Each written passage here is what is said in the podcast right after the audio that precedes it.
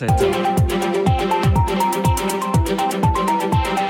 Chaque jour, Béatrice Rulle, un invité à vos côtés. Et ce matin, Mathias Bouchebec, maire de Vernier. On parle des 50 ans de Balexer dans Radio Lac Matin. Bonjour Mathias Bouchebec. Bonjour. Merci d'être sur Radio Lac ce matin. Balexer, donc, qui fête son demi-siècle. Balexer, plus grand centre commercial de Suisse romande, qui a fait de Vernier véritablement une ville finalement?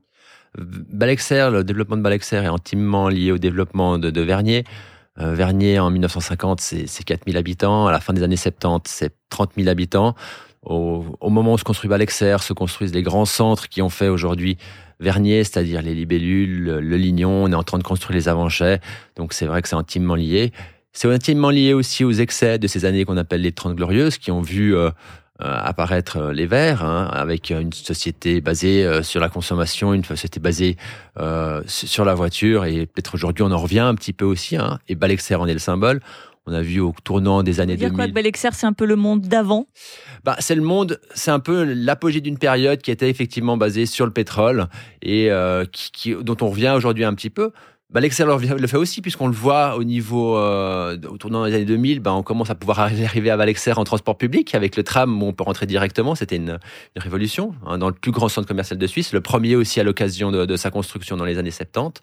Et puis voilà, peut-être un développement qui va être aussi peut-être demain plus harmonieux avec euh, avec la société dans laquelle on, on a besoin d'évoluer. Balexer qui euh, occupe aussi une place importante pour la ville. Hein. La Grand Place est, est souvent euh, occupée par, par, la ville pour différentes expositions ou manifestations. C'est un peu un prolongement aussi pour vous. C'est aussi son rôle finalement? Alors. Balexer a eu cette ambition quand même de garder une grande esplanade au milieu de, de son centre commercial pour essayer d'avoir un, voilà, différentes activités, expositions dans son centre, et c'est une bonne chose.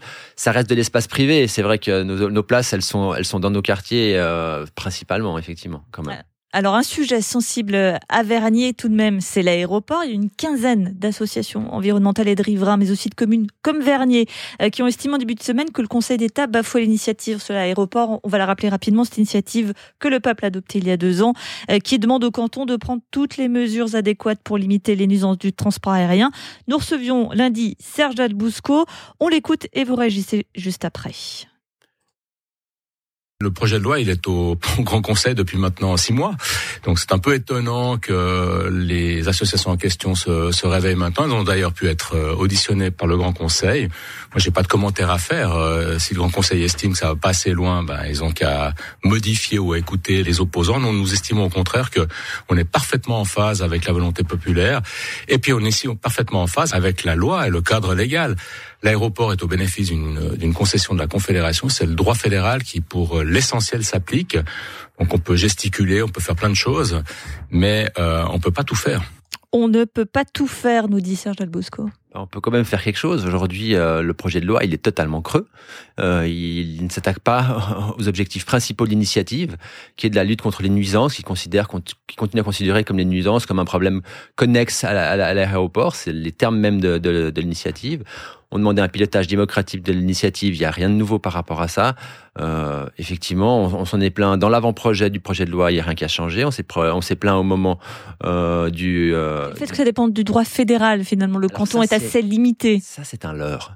Euh, il y a une partie qui est effectivement liée au droit fédéral, euh, le cadre général, euh, mais le, le, le, les pouvoirs publics et l'aéroport ont une grande marge de manœuvre sur, sur, sur des choses qui, sont, qui pourrissent un petit peu la vie des riverains, c'est-à-dire les heures d'arrivée de, de, de, de de, de, de, départ le matin le, le, et tard le soir. On voit qu'on en a beaucoup plus à Genève qu'à Zurich, alors qu'on a le même cadre légal.